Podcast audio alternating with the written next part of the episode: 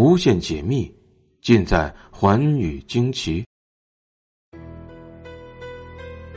大家好，欢迎收听今天的节目，我是东方。在美国华盛顿史密森尼博物馆的国立自然博物馆中，藏有一颗名为“希望”的蓝钻石，它是世界上屈指可数的钻石王之一，重达四十五点五二克拉。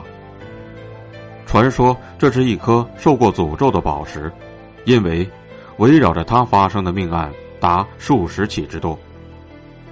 五百年前的一天，在印度边基伯纳河畔，有位老人走进了一座废弃的矿井里，那里一片漆黑。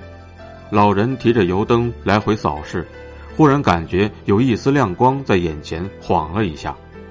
他弓下身子，在一堆废矿石当中发现了一块闪亮的石头，捡起来一看，竟然是一颗硕大的蓝钻石。呀，我发现宝贝了！老人欣喜若狂地喊出了声。随后，老人来到了首饰作坊，请工匠将钻石进行了一番粗加工。加工后的蓝钻石重约一百一十二点五克拉。呈现为罕见的深蓝色，没有瑕疵、裂纹和斑点，是一件稀世珍宝。老人一直珍藏着这颗钻石，直到去世。老人死后，他的三个儿子为争夺这颗钻石大打出手。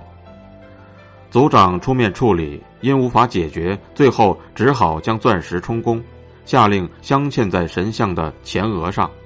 就这样，这颗钻石成了神庙的圣物。很快，关于钻石的事情在村子里便传开了。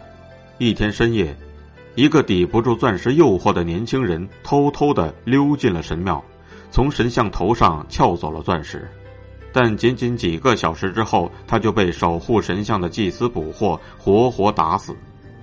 蓝钻石被夺回之后，又重新镶嵌在了神像的前额上，但由他引发的一系列命案却拉开了帷幕。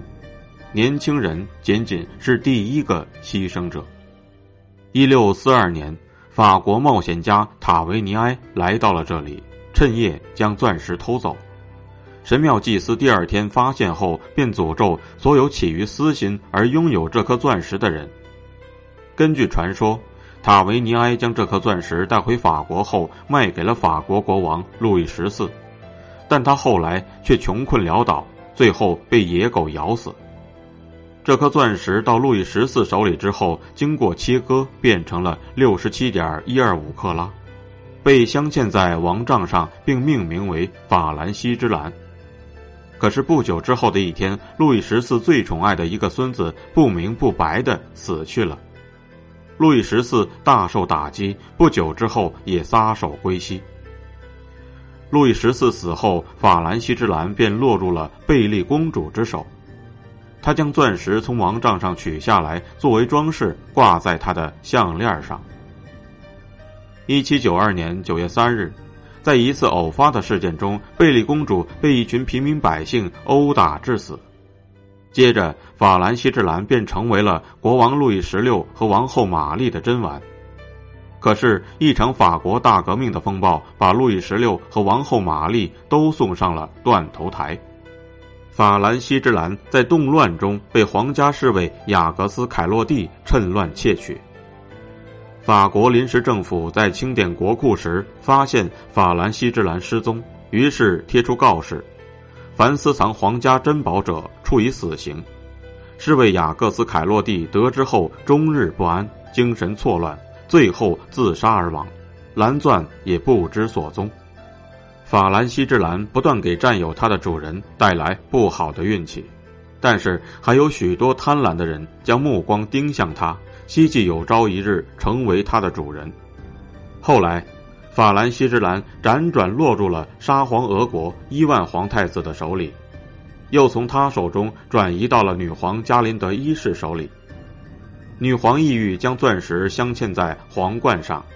于是命人将法兰西之蓝送到荷兰，交由堪称具有世界一流手艺的威尔赫姆·福尔斯进行加工。经过威尔赫姆·福尔斯的精心雕琢，法兰西之蓝被切割成现在的样子。它的每个面儿都闪着诱人的蓝光。钻石加工好之后，钻石匠的儿子便不辞而别，将钻石带到了英国伦敦。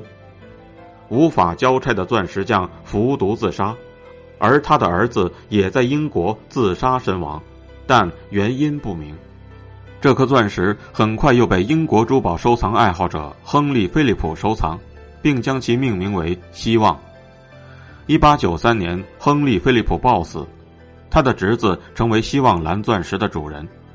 这位钻石的主人将钻石置于展厅公展，据说他后来寿终正寝。二十世纪初，一个名叫杰奎斯·塞罗的商人购得了希望钻石。但不久之后便莫名其妙的自杀了。钻石辗转到了土耳其苏丹阿卜杜拉·艾哈迈德二世手中，一个王妃为此丧生。苏丹也于一九零九年被土耳其青年党废黜。希望蓝钻石的下一个主人是华盛顿的富翁沃尔斯·麦考林夫妇。自从拥有了这颗钻石之后，灾难就好像影子一样追随着他们。他们的儿女先后遭遇了不幸。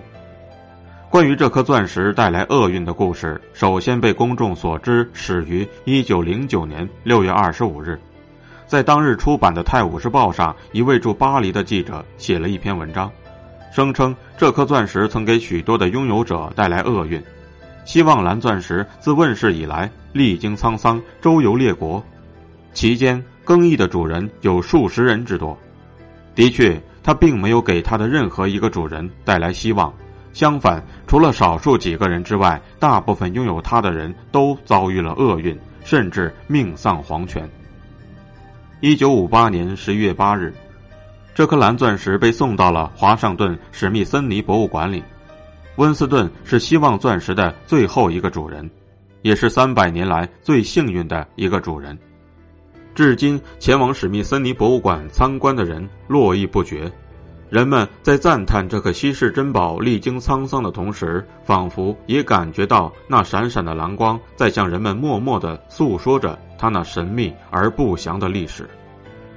感谢您收听今天的节目《寰宇惊奇》，明天继续为您解密。